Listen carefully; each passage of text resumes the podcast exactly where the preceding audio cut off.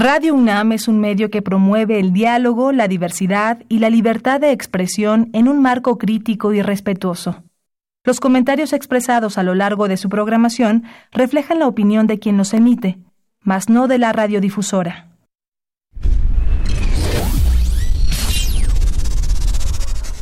Radio UNAM y la Facultad de Ingeniería presentan Ingeniería en Marcha. Divulgación del conocimiento. Innovaciones tecnológicas. Investigación en ingeniería. Y cultura. Acompáñanos. Esto es Ingeniería en Marcha.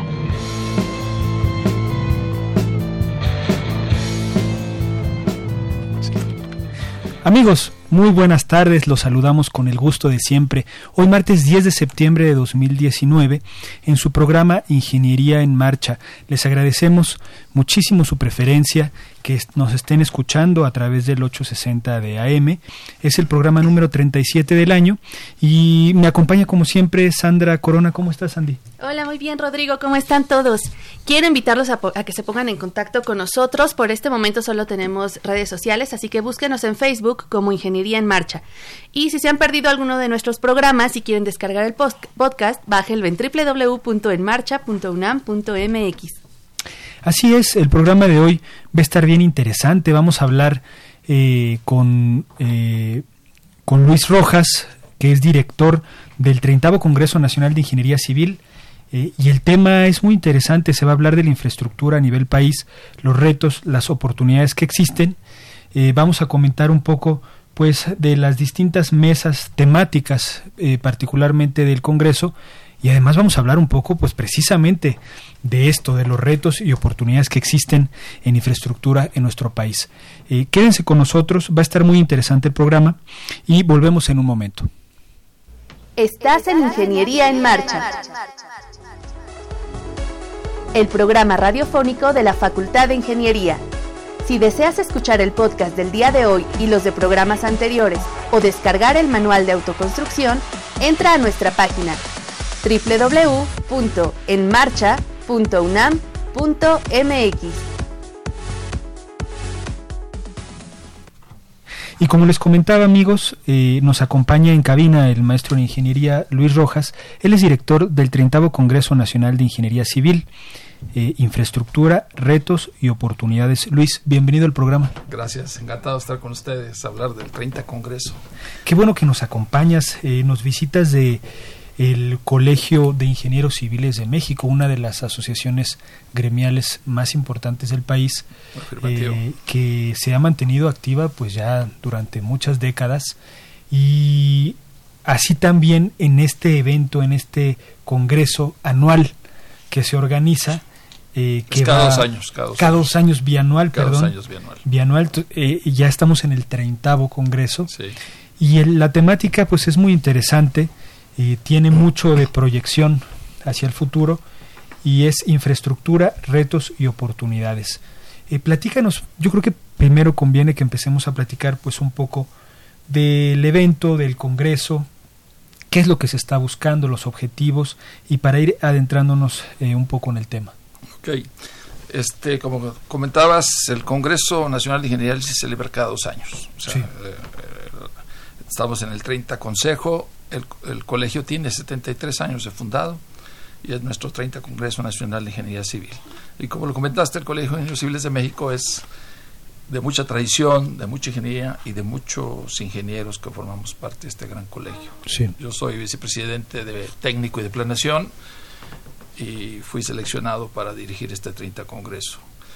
Y el lema, como lo comentabas, el Consejo seleccionó retos y oportunidades que esto abre el espacio a todo lo que quieras hablar de la ingeniería, de la infraestructura en, este país y los retos que tiene México, pero a su vez, al tener retos, pues tenemos grandes oportunidades. De ahí el lema. Así es. Eh, ¿qué, ¿Cómo ha sido la dinámica de, organización de este evento? Eh, a, quiénes está dirigido? ¿Cuál es su proyección? ¿A quién quieren llegar? Pero la dinámica de este 30 Congreso, que es el Congreso Nacional, aunque esté organizado por el Colegio de Ingenieros Civiles de México, se integra de todos los colegios de ingenieros civiles del país, ¿sí? a través de la Federación Mexicana de Colegios de Ingenieros Civiles, la FENSIC, y se abre en cinco grandes foros regionales eh, para incluir la temática, la problemática, los retos locales. No puedes hablar de un Congreso Nacional si no integras todos los problemas regionales del país. Entonces, el Congreso desde hace varias, varios años se integra por cinco reuniones regionales. Acabamos de celebrar la tercera, vamos por la cuarta y la quinta. Entonces, la primera fue en San Luis Potosí, que los colegios sede se, se ofrecen como colegio sede para albergar la regional. Y esta vez fue el Colegio de Ingenieros Civiles de San Luis Potosí que nos solicitó tener la primera regional, que es la zona nor, noreste, sí. donde se regionalizó la primera regional. Y llega nuestro nuestro director técnico del Congreso, Luis Robledo. Buen día. Hola, Luis. Bienvenido. Estamos al aire, Luis. Y comentábamos, comentábamos de, de, cómo se organiza este Congreso y hablábamos de las cinco regionales. Sí. San Luis Potosí, que, que tocamos el tema de desarrollo urbano y, y la responsabilidad del ingeniero en la infraestructura, que fue un gran tema de, problemática de desarrollo del Bajío, y se invitaron a los estados de la región, Aguascalientes, Zacatecas, San Luis Potosí, Tamaulipas y Nuevo León. Y tocamos el tema de desarrollo urbano porque es un gran tema de las pequeñas ciudades, de las medianas ciudades y qué más te digo de las grandes ciudades como la Ciudad de México. Cómo desarrollar sustentablemente una comunidad, un municipio, un estado y las grandes ciudades con su problemática, ¿no? Sí. Después el segundo regional, entonces dividimos el país en cinco regiones.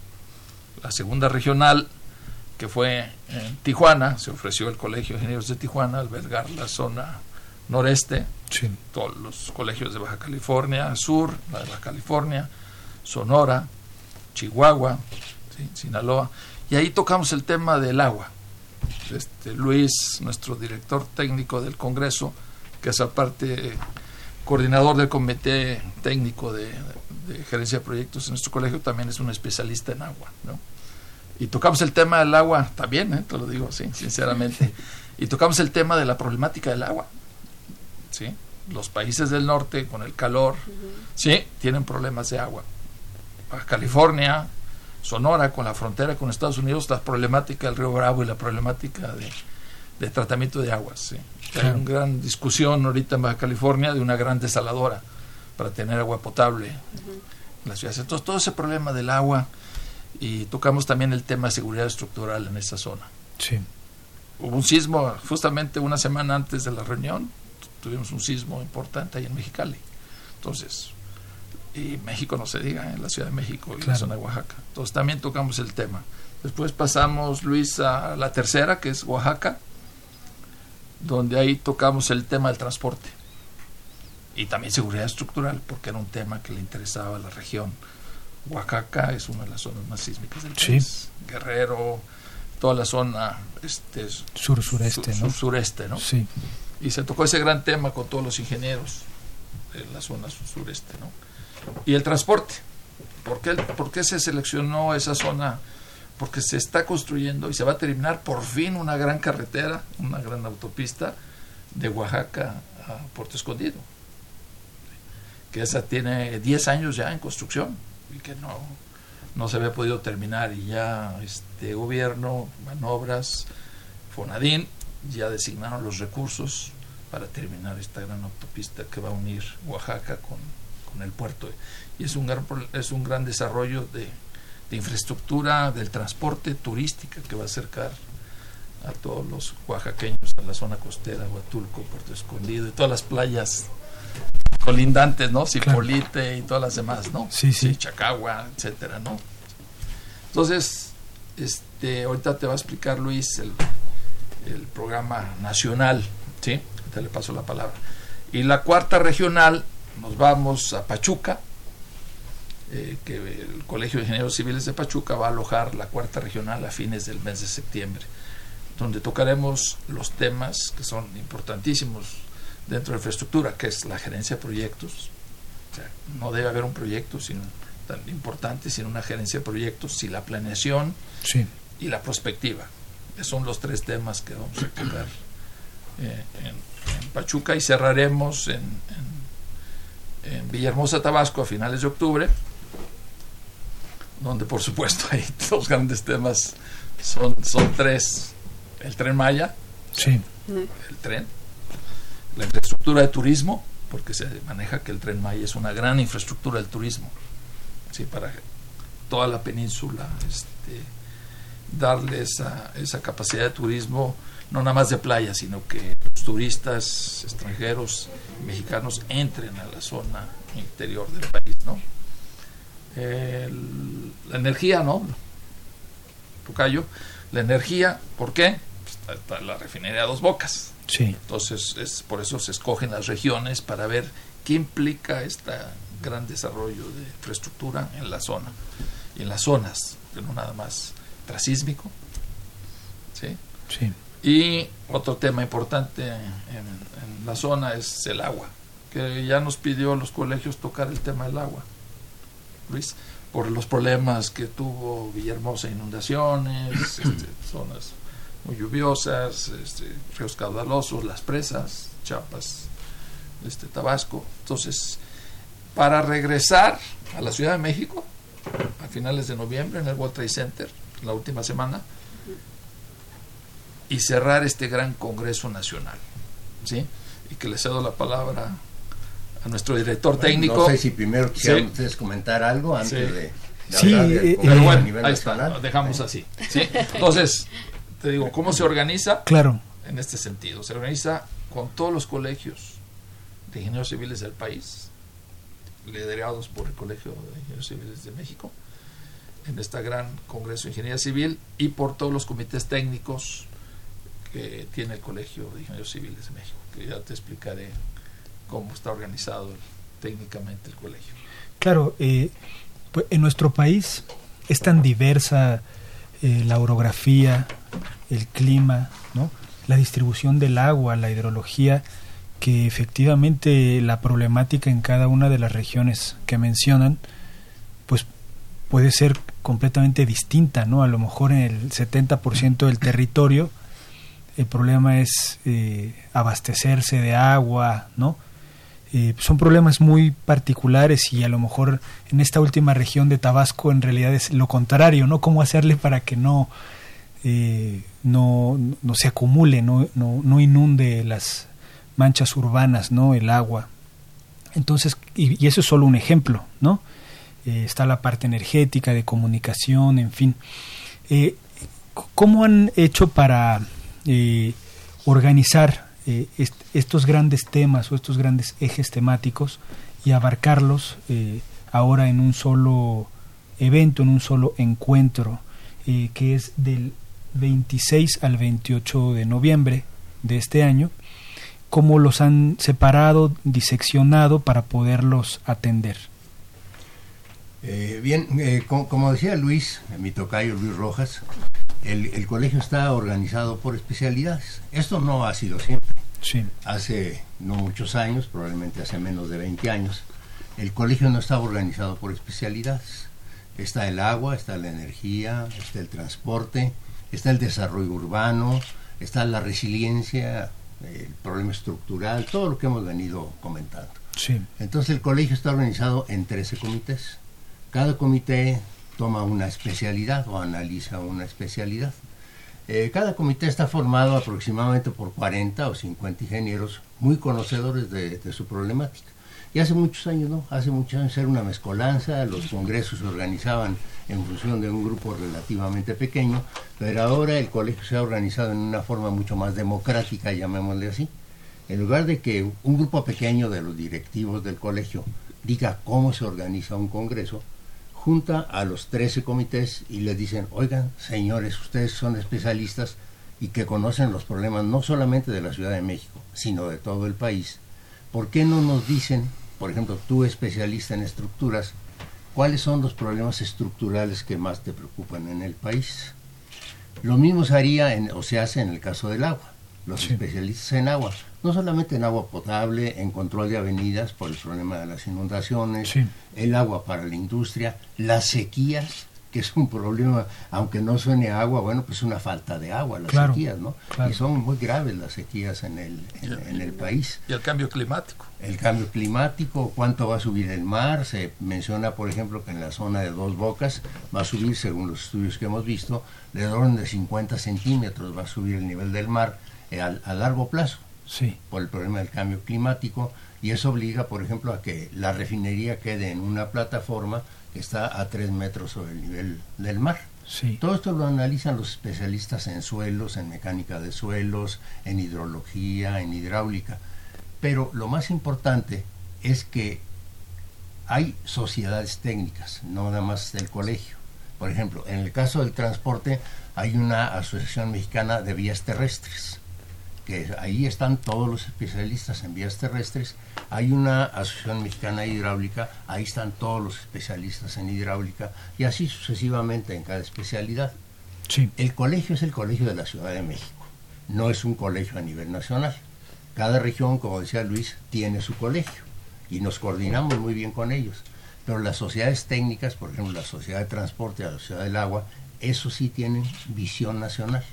Y entonces a través de ellos interactuamos muchos con los gobiernos de los estados, etcétera. Hay convenios con cada sociedad técnica y cada comité del colegio, cada comité técnico del colegio tiene una sociedad afín que ve exactamente lo mismo. entonces se juntan los de transporte de la sociedad afín con el comité de transporte y deciden qué se va a presentar en el colegio.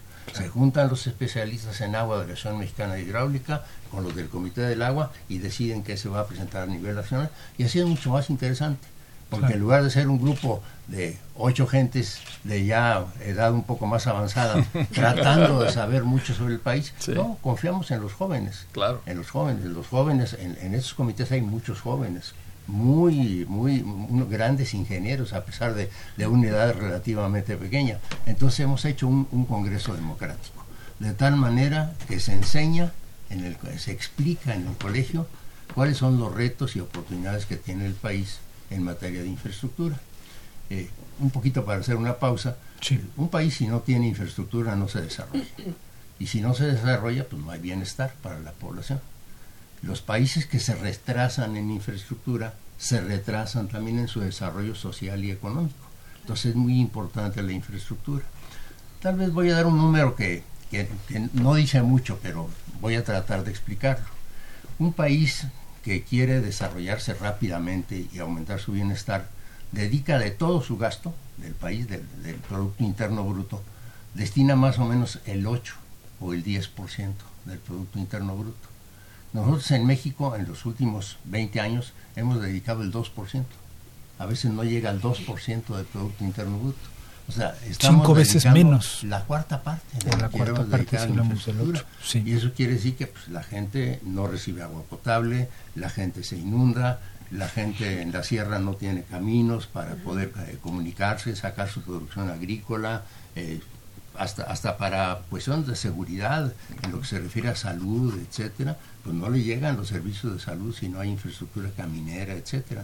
Entonces, este es el panorama muy general. Eh, el, lema de retos y oportunidades es los ingenieros conocemos los retos y creemos que hay grandes oportunidades, pero sí necesitamos para que eso funcione que haya un presupuesto federal mayor dedicado a la infraestructura que el que se está dedicando, se ha dedicado en los últimos 20 años. No es un problema de la actual administración, es un problema que viene de hace muchísimos años. Sí. sí. Y comentábamos que, que, que es mucho más rentable para el país mantener la estructura que tenemos, modernizarla, hacerla más resiliente, más segura. Porque cada vez que hay un ciclón, ves que se caen, como lo que pasó en Guerrero, 200 puentes, lo del sismo, ves todos los daños sísmicos de la infraestructura habitacional en la Ciudad de México, en las zonas. Entonces hay que, hay que como comentaba aquí Luis Rubledo, el director técnico del Congreso, este, dedicarle esa inversión y esa inversión debe ser para mantenimiento de la infraestructura actual. Todo mundo cuando inaugura una obra, pues hay que pensar en lo que viene, cómo mantenerla, cómo hacerla funcional, cómo hacerla que sirva todo su periodo de vida en, en un índice de seguridad óptimo. Las carreteras, los hospitales, los edificios, todo, todo, las presas. ¿sí? Muchas veces leemos ahí que se colapsó, llegó un ciclón, se colapsó la estructura, se colapsó los puentes, los taludes, se cae un edificio, etcétera, ¿no? Ese es un mantenimiento, y lo comentaba, esa inversión, y muchos países de todo el mundo, de su inversión en infraestructura, tienen un rubo especialmente para mantener la infraestructura actual. Sí. Y lo demás, pues para complementar la infraestructura que se requiere, ¿no? la infraestructura que, que se requiere el país para su crecimiento, la faltante y la prospectiva, porque hay un comité de prospectiva de la infraestructura que vamos a necesitar dentro de 20, 30 años, 40 años, y hay que planearla. Y el colegio, a través de sus comités, hemos hecho mucho hincapié en que se requiere en el país un Instituto Nacional de Planeación, donde entren los proyectos, los evalúen a edad temprana, con una cierta perspectiva, y nazcan correctamente y aprobados bajo todos los tres niveles de gobierno. Y se le dé la prioridad que se requiere. Y no se, no separen los proyectos. Cuando se separan proyectos por falta de planeación. ¿No? Tocayo, ¿qué opinas? Sí. Eh, por ejemplo, lo que mencionas de que existe este cuerpo que pueda analizar todos los proyectos que vengan, ¿qué tanta posibilidad crees que suceda? ¿En cuánto tiempo? ¿Qué, ¿Cómo lo están tomando las autoridades? ¿Hacia dónde vamos? Lo está tomando muy bien, ¿no, Luis? Lo hemos comentado con los niveles diferentes de gobierno y hemos hecho mucho hincapié en eso. Y realmente las autoridades lo han tomado eh, como debe ser, ¿no? Que están convencidos que la planeación es esencial en, la infraestructura y en todo proyecto, ¿eh? en tu vida privada, en, en tu vida pública, en, en, tu familia, en la infraestructura, en los servicios, todo tiene que planearse. Exacto. Nacer, el qué, el cómo y el cuándo, ¿no? Yo, yo les quería preguntar si, de acuerdo a este modelo de, de cómo podemos llevar una infraestructura mejor, ¿existe un país que sea nuestra meta, que queramos ser algo así como él, con las respectivas diferencias que tiene México en cuanto a su estructura? Bueno, eh, todo, todo, gira alrededor de la planeación. Allá por 1982, eh, cuando el licenciado de la Madrid tomó posesión, eh, decidió adelgazar el gobierno. Y salieron muchísimos ingenieros del gobierno, muchísimos. Y cuando se platicó con él y con su secretario de Programación y Presupuesto, porque manifestamos los ingenieros la preocupación de que se perdiera la ingeniería mexicana, dijeron no se preocupen, el gobierno ya no va a hacer las cosas adentro, pero se van a formar muchas empresas de consultoría de ingeniería en donde van a ir a dar todos estos ingenieros. Y a todas las secretarías de Estado, a Pemex, a Comisión Federal, le vamos a dar presupuesto para que contraten lo que se hacía de ingeniería adentro que ahora se haga por fuera. Desgraciadamente esto funcionó solamente parcialmente. Y se perdió mucha ingeniería. Y las consecuencias son que en los últimos años han venido muchos ingenieros de otros países, especialmente españoles, etcétera, a hacer cosas en México que los ingenieros podemos hacer, los ingenieros mexicanos. Ahora, este, no hay planeación en México, desafortunadamente. El actual gobierno, el secretario de Comunicaciones y Transportes, mencionó recientemente que se va a crear un instituto de planeación de la infraestructura, con visión de la infraestructura a 20 años. No podemos estar esperando a que llegue un presidente de la República a cada seis años y que diga, ahora voy a hacer estas y estas obras. ¿Por qué? Pues porque a mí me parece que esas son las que son las mejores. Ejemplo, el, ferrocarril eh, México-Toluca. Y eso está muy relacionado con las prisas. Los gobiernos siempre tienen prisas. Yo trabajé más de 30 años en el gobierno, soy jubilado, siempre tienen prisa. Y cuando una obra de ingeniería, la que ustedes quieran, agua, transporte, edificación, etcétera, se hace sin tener buenos estudios básicos y buenos proyectos ejecutivos, la obra tiene grandes posibilidades de fracasar. Claro. Fracasar en el sentido de que tiene mala calidad, fracasar en el sentido de que sale más cara, y fracasar en el sentido de que en lugar de hacerse en dos años se hace en cinco años. Ejemplo, el, el, túnel emisor, oriente, el túnel emisor oriente, que se iba a hacer en cuatro años, son 12 años y, todavía no, empieza a operar. ¿Por qué? Porque no hubo estudios y porque no hubo proyectos. ¿Por qué? Porque había mucha prisa por iniciarlo. Y así pasó con el ferrocarril de Toluca, Y así está pasando con muchas obras en México. Ahora, a mí me da mucho gusto verdaderamente que el actual gobierno haya decidido crear este instituto de planeación. Bueno, no es posible que los ingenieros sepamos de todo. Digo, si a mí como ingeniero civil, que me he dedicado mucho al agua, a la energía y al transporte, me dicen, oye, dime qué hospitales se requieren en México y qué centros de salud se requieren. No, pues no sé. Los que saben son los médicos, pregúntenles a los médicos. Si dicen qué universidades se requieren, qué preparatorias se requieren y en qué lugares del país y de qué tamaño, pues no sé, pregúntenles a los maestros. Es decir, los ingenieros civiles tenemos ciertas especialidades en las que sí podemos hacer planeación. Es correcto. De decir qué obras se deben hacer y qué obras no es conveniente hacer. Pero hay otras especialidades en donde tienen que entrar los médicos, los maestros, etcétera. Vamos a seguir hablando del tema. Vamos a un corte muy breve y volvemos. Efemérides. El 10 de septiembre de 2013, Apple lanza el iPhone 5S, un teléfono inteligente de gama alta. Dentro de sus características se encuentra la tecnología Touch ID, con reconocimiento de huellas dactilares para desbloquearlo. Utilizó el último sistema operativo iOS 7, además de ser el primer smartphone con arquitectura de 64 bits.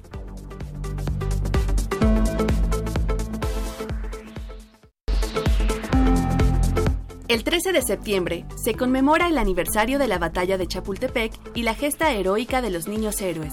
Los jóvenes cadetes del colegio militar pelearon junto con soldados y civiles pertenecientes a diferentes batallones de la Guardia Nacional y resistieron los ataques de más de 7.000 soldados norteamericanos.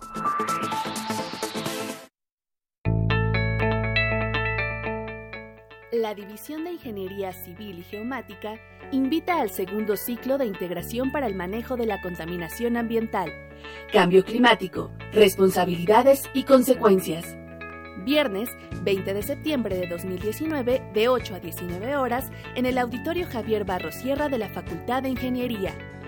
Mayores informes en Facebook, Simca UNAM, C-I-M-C-A UNAM y Twitter, SimcaFi, C-I-M-C-A-F-I.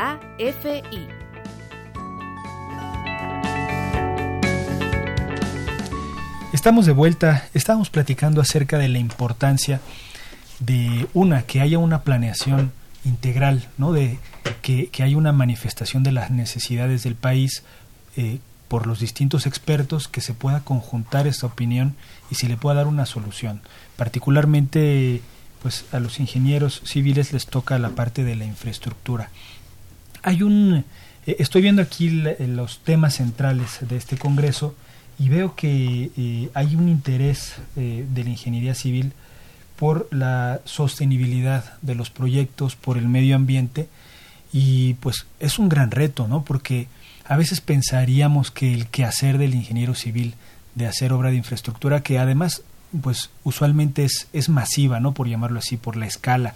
Son carreteras, son presas, son grandes obras que impactan al ambiente. Entonces, nos hemos dado cuenta con el paso del tiempo que tenemos que hacer estos proyectos pues minimizando este, este impacto, este daño que se le hace, que es impacto negativo.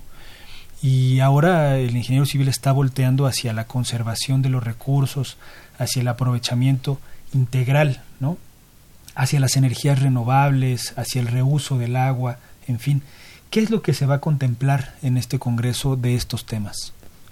son son esenciales. Tenemos un comité de medio ambiente, tenemos un comité de resiliencia y, y estos comités están, están realizando el programa bajo la dirección de Luis de los temas que tenemos que tocar en sustentabilidad o sostenibilidad, como quieras. Todo proyecto debe ser sustentable y sostenible y resiliente, que es ahora la palabra que tenemos que buscar que las estructuras sean resilientes, ¿no? Y, son grandes temas. Ahorita justamente estamos, tenemos en el Colegio de Ingenieros Civiles un foro de energías. ¿sí? Y hace el lunes pasado tocamos el foro de energías renovables. Ayer tocamos, el lunes tocamos el tema de la energía, eh, la energía de centrales nucleares. Laguna Verde, tenemos una, central nuclear. Cómo viene el mundo en esta cuestión de energía y la energía nuclear es, es sustentable. ¿eh? es de, los, de las energías que menos emiten CO2 al medio ambiente, incluso menos que, la energía eólica o menos que la energía este, fotovoltaica. Y lo estábamos comentando y discutiendo este lunes. Pero entonces, sí, toda actividad del ser humano, y digo toda, ¿eh? incluyendo la infraestructura, debe ser sostenible. Y hacia allá tenemos que ir, todo el mundo, en nuestra actividad cotidiana.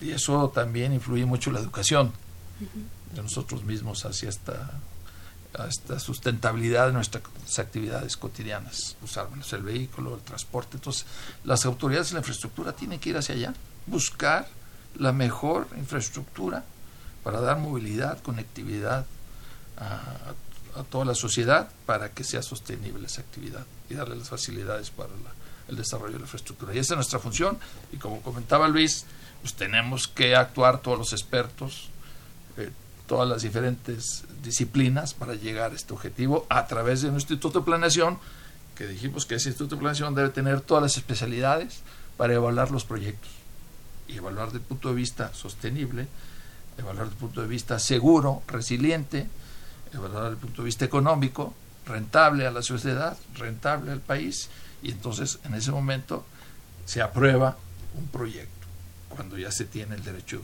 de vía, la liberación, los estudios de medio ambiente, ya que tengas realmente un proyecto este, evaluado, diciendo, va, este, tiene que ir este proyecto, pues al final de cuentas ahí ya, ya estás analizando. Entonces los sobrecostos que comentaba aquí el tocayo, ya estén evaluados, ya está evaluado realmente el costo, el tiempo, que no sean tiempos políticos, que sean los tiempos reales necesarios, necesarios para construir la estructura como lo comentábamos, este, el tren México-Toluca, son tiempos apresurados, ¿sí? Entonces realmente es, eso es planeación. ¿sí? Eso es planeación. Y decir, bueno, pues el tren Toluca va a durar ocho años, la obra, pues que dure ocho años, independientemente del sexenio que se inaugure. Creo que lo importante, y para mí y para nosotros, lo que tiene más valor es la decisión de hacer la infraestructura y de la evaluación y la planeación. ¿Quién lo inaugure? Ya, entra a segundo término. Pero realmente cuando lo inaugure, creo que se lo van a reconocer a quien dio ese paso de, decisión de construirlo. Al final de cuentas, eso es lo que vale, creo yo. Eh, comentabas, Luis, que desde principio de los 80 eh, los ingenieros hemos estado un poco alejados ¿no? de, la toma de decisiones. Es decir, a veces sí podemos de repente manifestar nuestra opinión, a veces se tiene la suerte de que alguno puede asesorar o no, pero hemos estado, hemos estado pues alejados de la vida política eh, del país eh, y la experiencia de los últimos años nos ha dicho que no es el camino correcto. Con la visión que ustedes tienen, ¿qué tan lejos estamos de recuperar un poco eh, esta posición, ¿no? De poder, eh, pues no solo decir o manifestarnos esto está bien o esto está mal, esto podría ir mejor por este camino, sino realmente eh, tener pues, injerencia en, el, en, el, en la visión, en la dirección del país.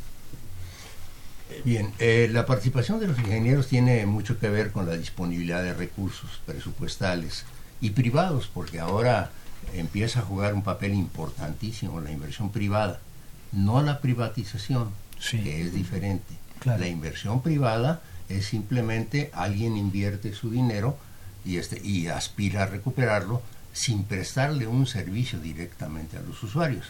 Cuando ya el servicio se presta directamente a los usuarios, entonces sí se puede hablar de privatización, porque el privado es el que pone las tarifas o las cuotas, cobra, etcétera. Eh, depende mucho, se va a requerir mucho presupuesto y mucha inversión privada en el país y afortunadamente el actual gobierno lo ha venido mencionando. que sí va a permitir la inversión privada, no la privatización, que es, que es distinto. Ahora, eh, ¿los ingenieros estamos eh, organizados para eso? Yo creo que sí. Yo creo que sí, sí estamos bien organizados y se responde muy rápidamente. Eh, y se empieza a ver, por ejemplo, cuando algunas obras, carreteras, este, obras de agua potable, etcétera, las ganan los privados con inversión privada, pues acaban teniendo el 90 o 95% de ingenieros mexicanos, nada más que muy mal pagados. Sí. O sea, ellos ponen un 5% cuando mucho de, de, personal de ingeniería traída de fuera y subcontratan con precios ridículos. Si lo analizamos fríamente, eso quiere decir que los que realmente estamos haciendo las obras somos los mexicanos, no los extranjeros. Y que es el capital que viene con los extranjeros para invertir el que dice, bueno, yo subcontrato a los mexicanos y nada me meto 5% de ingenieros, y a veces es mucho el 5%, a, veces es menos. ¿eh? Y, y, no siempre las obras privadas son tan exitosas. Ahora, yo quisiera retomar un poquito la parte ambiental. Sí. Eh, eh, la parte ambiental este, tiene una componente social. Claro. El comité es, debe ser, las obras deben ser sustentables desde el punto de vista ambiental, pero también social. Y les voy a poner un ejemplo de un descuido importante en ese sentido. Eh, para llevar agua a León y a Guadalajara se construyó, se quedó a medio construir una presa sobre un río que se llama el Río Verde, que es un afluente del, del río Santiago. Eh, se iba a inundar un pueblo si la presa tenía una cierta altura. Todos los estudios ambientales los hicieron muy bien, eh, la fauna, la flora, la hidrología, todo lo que era necesario, eh, se tomaron medidas de mitigación. A mi juicio la parte estrictamente ambiental estuvo bien llevada, pero la parte social no fue así. Es decir, no debió iniciarse esa obra hasta que no hubiera una aceptación de las comunidades. Y por las prisas, nuevamente las prisas de un sexenio, de que había que terminar la obra en el sexenio, se inició la obra sin lograr la aprobación social. ¿Qué fue lo que pasó? Siguieron caminos legales los habitantes de esas comunidades y acabaron ganando este, los amparos. Y entonces la presa se quedó chaparrita y el agua no alcanza para León y para Guadalajara. Aparte, el acueducto que iba hacia León se pues, ocupa una franja de terreno muy angosta. ¿no? En realidad, el impacto ambiental estaba bien estudiado también pero no se informó bien, no se interactuó bien con los habitantes para decirles, vamos a pasar por aquí, mira, sí te voy a comprar una franja de tu terreno, aquí va a pasar una tubería de 1,50 de diámetro, pero la voy a tapar y sobre la tubería puedes volver a sembrar. Por ejemplo, que fue una cosa que se hizo en el Cutzamala, se siembra sobre la tubería del Cutzamala, se les permite sembrar y hubo aceptación. Sí. Pero en otros lugares no, hay, no ha habido este, esta interacción social y entonces las obras con eh, debida justificación pues las pagan los habitantes de la región. Es decir, la parte ambiental está ahora estrechamente, la sustentabilidad está estrechamente vinculada con la parte social. Claro. Los ingenieros ya no podemos olvidar la parte social, tenemos que estar pegados a ella. y esa, esa, es la planeación, ¿eh? Aquí en el colegio vino un ingeniero, el secretario, el secretario general de la Asociación Mundial de Carreteras, y nos explicaba cómo socializan los grandes proyectos en el mundo. Y si van a hacer una nueva autopista, nos, nos da un ejemplo de París, una nueva autopista alrededor de París, y, nos decía, ¿y cuánto duraron la construcción? ¿Cuánto duró el proyecto? Pues 15 años. ¿Por qué? Pues lo primero era socializar el proyecto, claro. por dónde va a pasar, a quién vamos a afectar, darle las bondades, explicar las bondades a todas las personas afectadas, y no afectadas, más bien beneficiadas, sí. que vean que ese afect pequeña afectación que le van a hacer a tu propiedad, que va a pasar, cómo se mitiga ese impacto en, para hacer los beneficios. Y al final de cuentas, ahí está la consulta pública en medios legales, eh, de esas consultas, se adecua el proyecto, se modifica, cuando, es, cuando la sociedad tiene razón, pues hay que darle la razón y desviar el, el, el, eje de trazo porque realmente tenían razón sí. y se va socializando y al final todo el mundo está contento de, del proyecto. En ese momento ya sabes que no se va a parar el proyecto desde el punto de vista social. ¿sí? Digo, siempre hay problemas no sociales, sino políticos a veces. Uh -huh. de sindicatos y de otros eh, tipos de sociedades, de la sociedad civil, que quieren, ¿sí? Beneficios adicionales de lo que es un proyecto. Pero bueno, eso es, eso es lo importante y lo comentaba aquí Luis, es importantísimo eso y eso debe estar dentro de la planeación de la infraestructura, ¿no? Sí. No olvidarlo.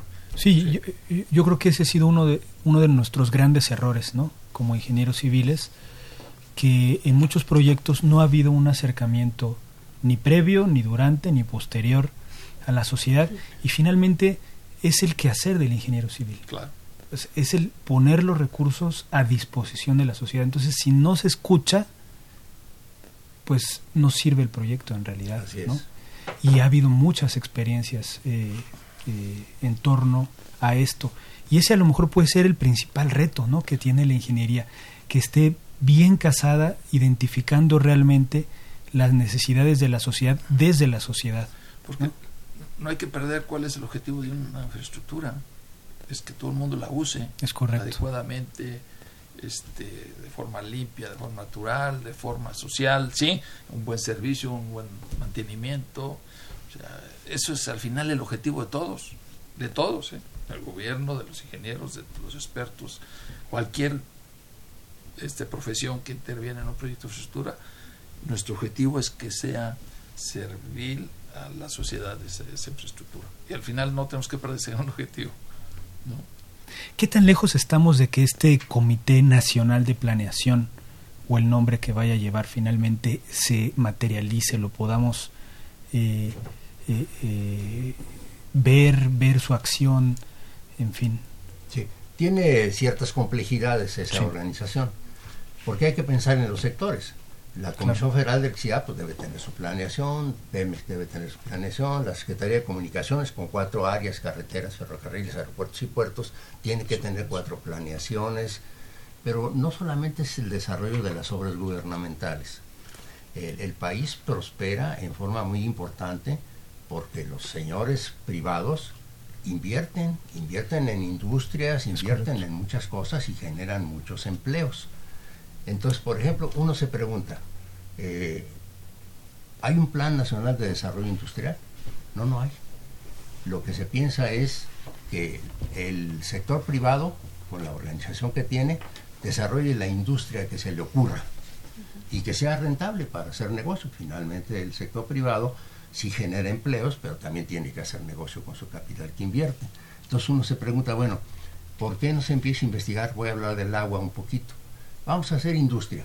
Vamos a poner industria que demande una cantidad importante de agua en el altiplano, incluyendo la Ciudad de México. Sería absurdo. No hay agua ya. Claro. En todo el altiplano ya no hay agua. Todos los acuíferos están sobreexplotados. Entonces, toda la industria debiera irse hacia las costas y hacia el sureste, en donde hay agua suficiente para eso. Pero uno piensa, bueno, y los señores este, de, de la Comisión Nacional del Agua tienen un plan que contemple el desarrollo industrial, no, no lo tiene. Yo creo que podría interactuarse entre el sector público y el sector privado para decir, oigan, señores privados, con Tenemos todas estas necesidades. con Parmesca, con Caminca, Nacintra, ¿por dónde van? Por ejemplo, las minas. Las minas tienen mucho de ingeniería civil y requieren agua y aparte contaminan. Entonces, hay una gran cantidad de, del territorio nacional, una superficie muy importante, ya concesionada para explotaciones mineras. Uno se pregunta, ¿se consideró el agua para autorizar esas concesiones? Yo creo que no. ¿Se consideró un ferrocarril o una carretera para sacar el producto de la mina hacia los centros del procesamiento? Yo creo que no. La planeación no solamente debe ser gubernamental. El gobierno tiene la obligación, a nuestro juicio del colegio, de propiciar, no de hacerle las cosas a los privados, pero sí propiciar que se establezcan en donde sea de mayor beneficio para el país y darle otro tipo de facilidades de tierra, eh, incentivos fiscales, etcétera, para que se establezcan en el lugar. Para atraerlos. Eso lo hacen todos los países, sí. pero en este país no se hace. Vamos un corte muy breve y volvemos. Efeméride. El 15 de septiembre de 1995, la Metro Golden Mayer estrena en salas de cine la película Hackers, dirigida por Ian Softly. Hackers fue hecha en una época donde el Internet era desconocido para el público en general. La película fue muy criticada por su retrato muy impreciso de la computación, piratería informática y programación.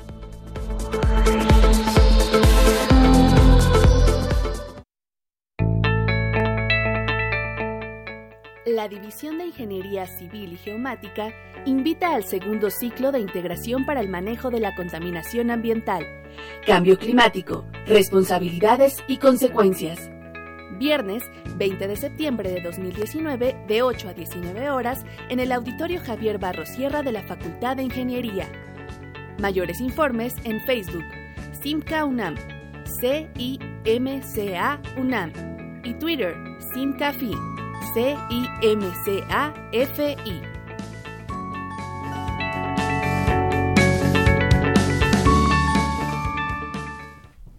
Estamos de regreso con ustedes amigos. Estábamos hablando precisamente pues de este meollo, de esta médula de planear y planear adecuadamente. Eh, ¿Qué tenemos ahorita eh, el Congreso Nacional de Ingeniería Civil que se va a llevar a cabo a finales de noviembre de este año, del 28 al, del 26 al 28, perdón. Eh, ¿A quién está dirigido? ¿Cómo eh, el público se puede enterar pues de las temáticas, de los ponentes, del programa del Congreso? si se tienen que inscribir, los costos, en fin, toda esta información sería muy buena que muy bueno que nos las proporcionaran hablando de, alrededor de esta temática de infraestructura, retos y oportunidades. Pero yo quería añadir uno que los congresos ya lo hemos abierto a, adquirir el conocimiento de otros de otras tecnologías. Y este, este 30 congreso, eh, el país invitado es Francia. Entonces estamos tratando de, de no cerrarse la ingeniería nacional, sino de abrir las puertas a los países que tienen algo que enseñarnos. Y eso tratamos de, traer. Entonces el país invitado a Francia, entonces Francia va a ser invitado y está participando en las reuniones regionales con conferencias que les hemos solicitado y, y, va a participar en este gran Congreso Nacional con una conferencia que solicitó Luis que sea sobre algo de planeación, un ejemplo de cómo se planea en otros países la infraestructura para tener las lecciones aprendidas y tener los, los buenos ejemplos, las dos cosas a, su vez, ¿no?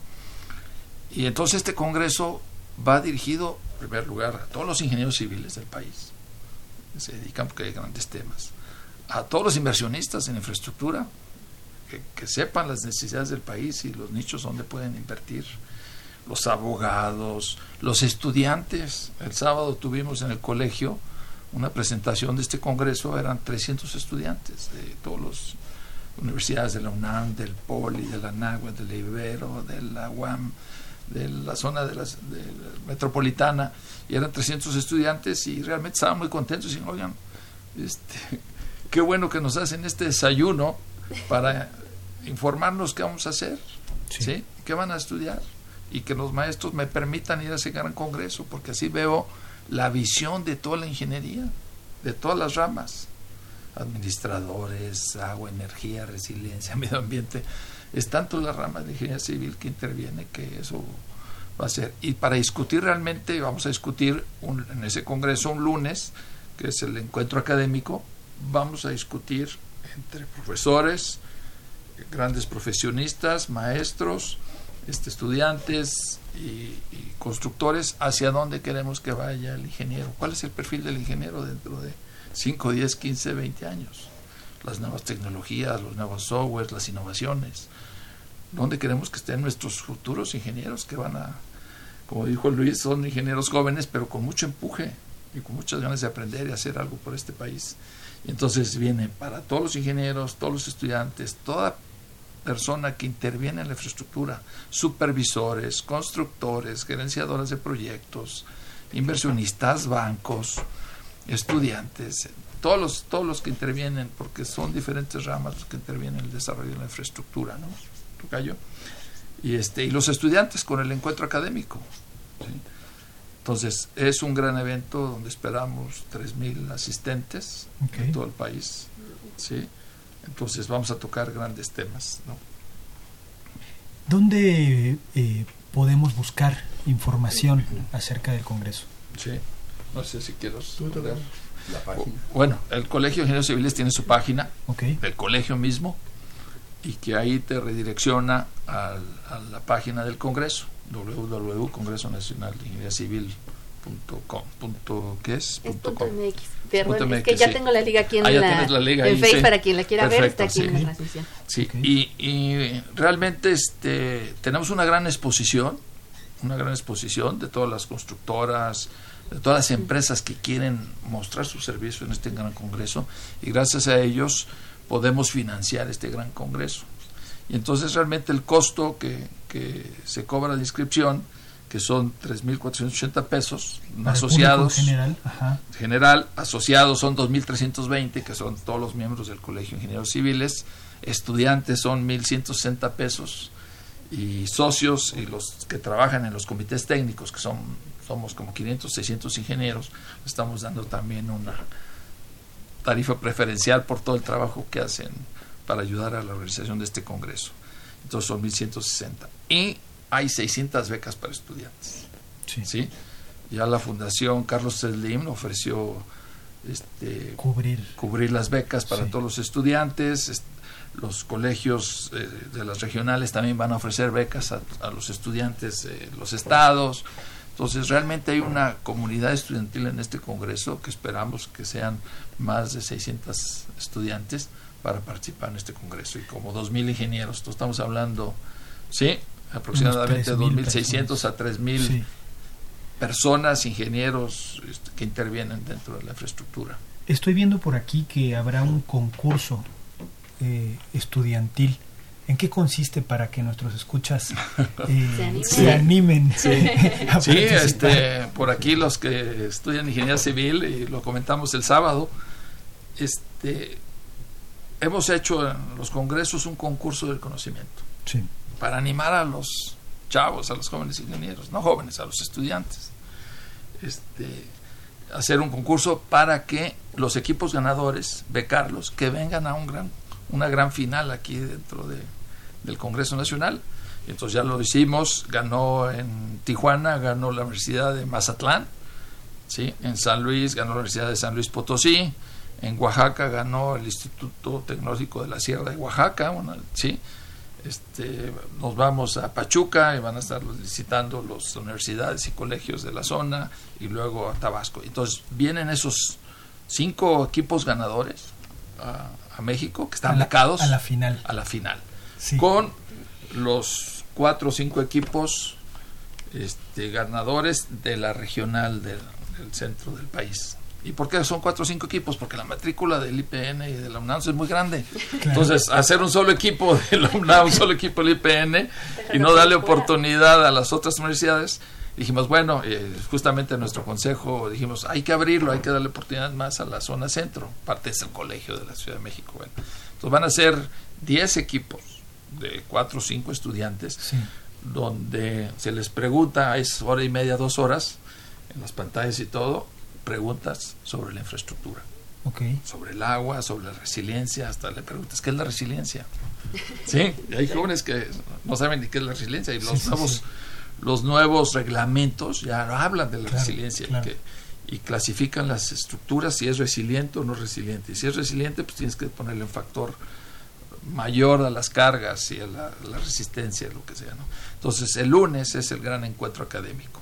Y el sábado, el viernes y sábado va a ser la, la- la convocatoria aquí en el Colegio de la Ciudad de México. Realmente el Congreso comienza el viernes anterior y termina el, jueves siguiente con el encuentro académico y con los cursos, porque vamos a dar cursos en, en el Colegio de, las- Ingenieros de la Ciudad de México.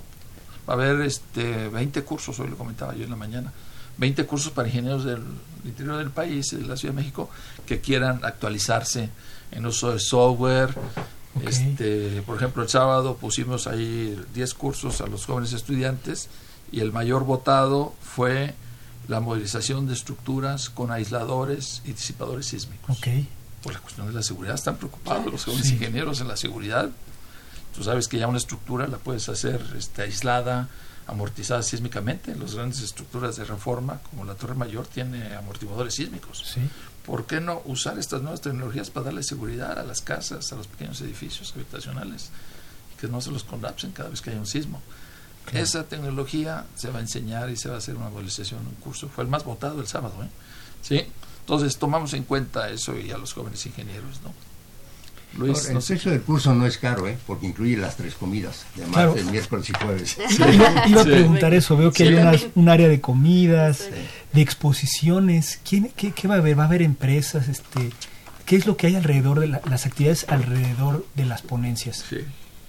Digo, la, la exposición están todas las empresas, este, constructoras, grandes empresas concesionarias de toda la infraestructura de, carreteras, de presas, de agua, de energía, ¿sí? y además todas las dependencias. ¿no? Nos, nos olvidó comentar que, que, este Congreso también se realiza gracias al apoyo de todas las secretarías de infraestructura del país, SCT, CFE, Conagua, ¿sí? los institutos educativos, el IPN, la UNAM, Sí, todos intervienen, todas las dependencias nos ayudan. ¿Por qué? Porque van a participar también en las, en las conferencias, en la discusión sobre la infraestructura. Entonces tienen que estar todos los puntos de vista dentro de las, de las sesiones concurrentes. en cada sesión concurrente no nada más son presentaciones, aquí que nos hay intervención del público. Claro. A través del celular podemos hacer una pregunta, ya no, no vamos a hacer los papelitos tradicionales, sino a través del celular escribe una pregunta de dos, tres renglones y aparece en pantalla para que los ponentes respondan la pregunta. Y hay preguntas muy buenas, hay ¿eh? preguntas muy, buenas, incisivas. ¿eh? incisivas. O sea, hay una participación muy importante del público. Sí, por ejemplo, ahora el sábado que estuvimos la, la reunión con los estudiantes, con 300 estudiantes en el colegio, les enseñamos cuál va a ser la dinámica de preguntas y participación en el Congreso y es una aplicación, se llama Slido, slide.do, y donde ahí el joven ingeniero puede hacer una pregunta al conferencista, puede hacer una sugerencia. ¿sí? Es más, de ahí hicimos la votación de los cursos, pusimos los 10 cursos y, les dijimos, a ver, al, inicio del desayuno dijimos, miren, aquí hay 10 cursos, ustedes voten, digan qué cursos preferirían tomar. Y díganme si hay un curso que les gustaría tomar que no ven en el listado. ¿no? Tuvimos 250 réplicas de preguntas y comentarios, ¿sí? O sea, quiere decir que el 75% de los jóvenes ingenieros dijo algo, ¿sí? sí. En, en, ese, en esa aplicación, ¿no? Y todo el mundo estaba fascinado que los hicieran participar, porque los congresos anteriores, pues lo dabas con micrófono y entonces pues, nomás intervenían cuatro o cinco personas.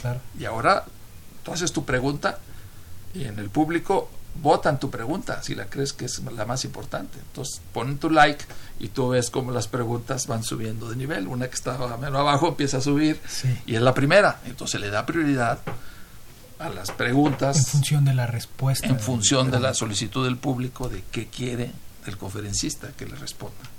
Eso es pues, importante. Está muy interesante. Vamos a recordar, el tiempo ya se nos agotó. Vamos a recordar nada más las fechas del Congreso, el 30 Congreso Nacional de Ingeniería Civil, Infraestructura, Retos y Oportunidades. Se va a llevar a cabo del 26 al 28 de noviembre de 2019. Les agradecemos muchísimo el ingeniero Luis Rojas, director del 30 Congreso, y, y el ingeniero Luis Robledo, director técnico del 30 Congreso. Muchas gracias por estar con nosotros. Se pasó rápido el programa. ya se nos fue la hora entera. Eh, no nos vamos sin antes despedir y dar los créditos. Sandra, se nos acabó el tiempo. Hasta luego. Nos despedimos de nuestros Muchas gracias a Claudia Lozada que nos escribió por Facebook. Eh, en la producción estuvo Pedro Mateos, en las redes sociales y en la conducción Sandra Corona, en la coordinación de comunicación José Luis Camacho, en la página web Fanny León y en los controles técnicos Socorro Montes. Continúen disfrutando de la programación musical que Radio UNAM tiene para ustedes. Hasta pronto.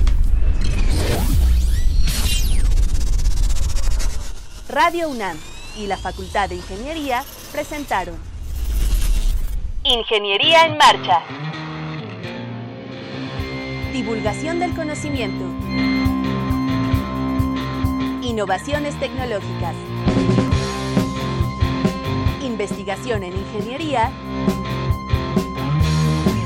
y cultura. Ingeniería en Marcha.